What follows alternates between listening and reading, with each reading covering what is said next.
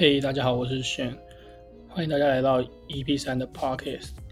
OK，我们一样还是维持这个日更的动力。我现在这个算热情十足啊，每天都想要来录一集 Podcast。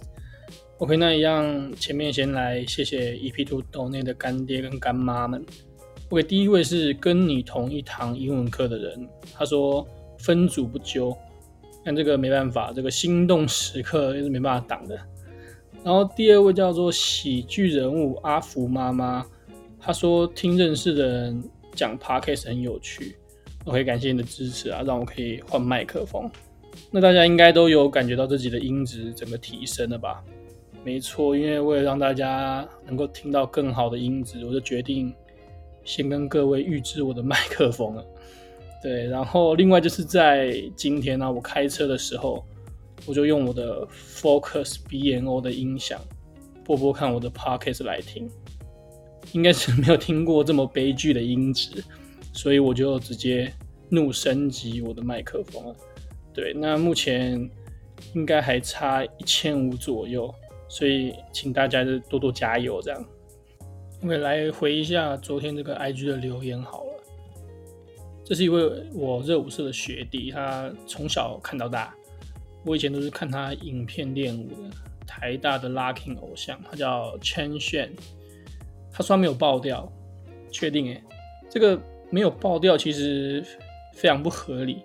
要么就是你穿很宽松的 Locking 裤啊，要么就是要去检查一下才对。因为十八岁的时候，那个启动的阈值应该是非常低才对，大概就是跟脚底板一样低，一般就碰到肩膀那种零距离的接触都会爆掉才对。怎么可能我们走一圈醉月舞还不爆掉？所以你可能要再检查一下才对。OK，那今天跟大家分享一下我研究所租屋的事情好了。就是其实呃研究所的时候，我跟我几个好朋友一起住在外面。那可能很多人都来过我们的宿舍开过 party 这样。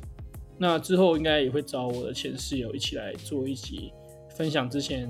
租遇到的事情，那反正我们就是换过三个地方，两年换了三个地方，分别是中和、大坪林跟永和。那这件事情其实发生在我们住在永和的时候。你也知道，大学生其实都不太睡觉，所以几乎每次不管搬到哪里，都会被邻居投诉说太吵了这样。所以有一次，我就跟我室友直接麦克风接音箱在那边唱歌，超级吵的那种。然后就理所当然就被投诉了。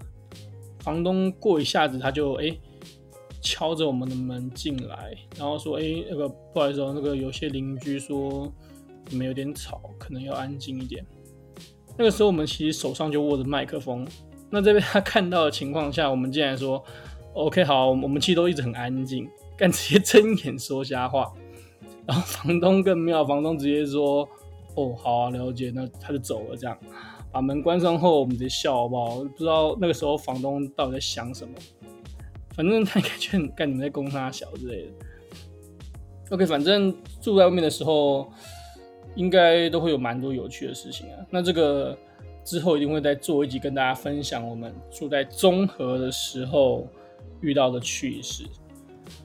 OK，好，那今天就这样吧，大家可以留言分享一下住宿有趣的事情。OK，晚安，拜拜。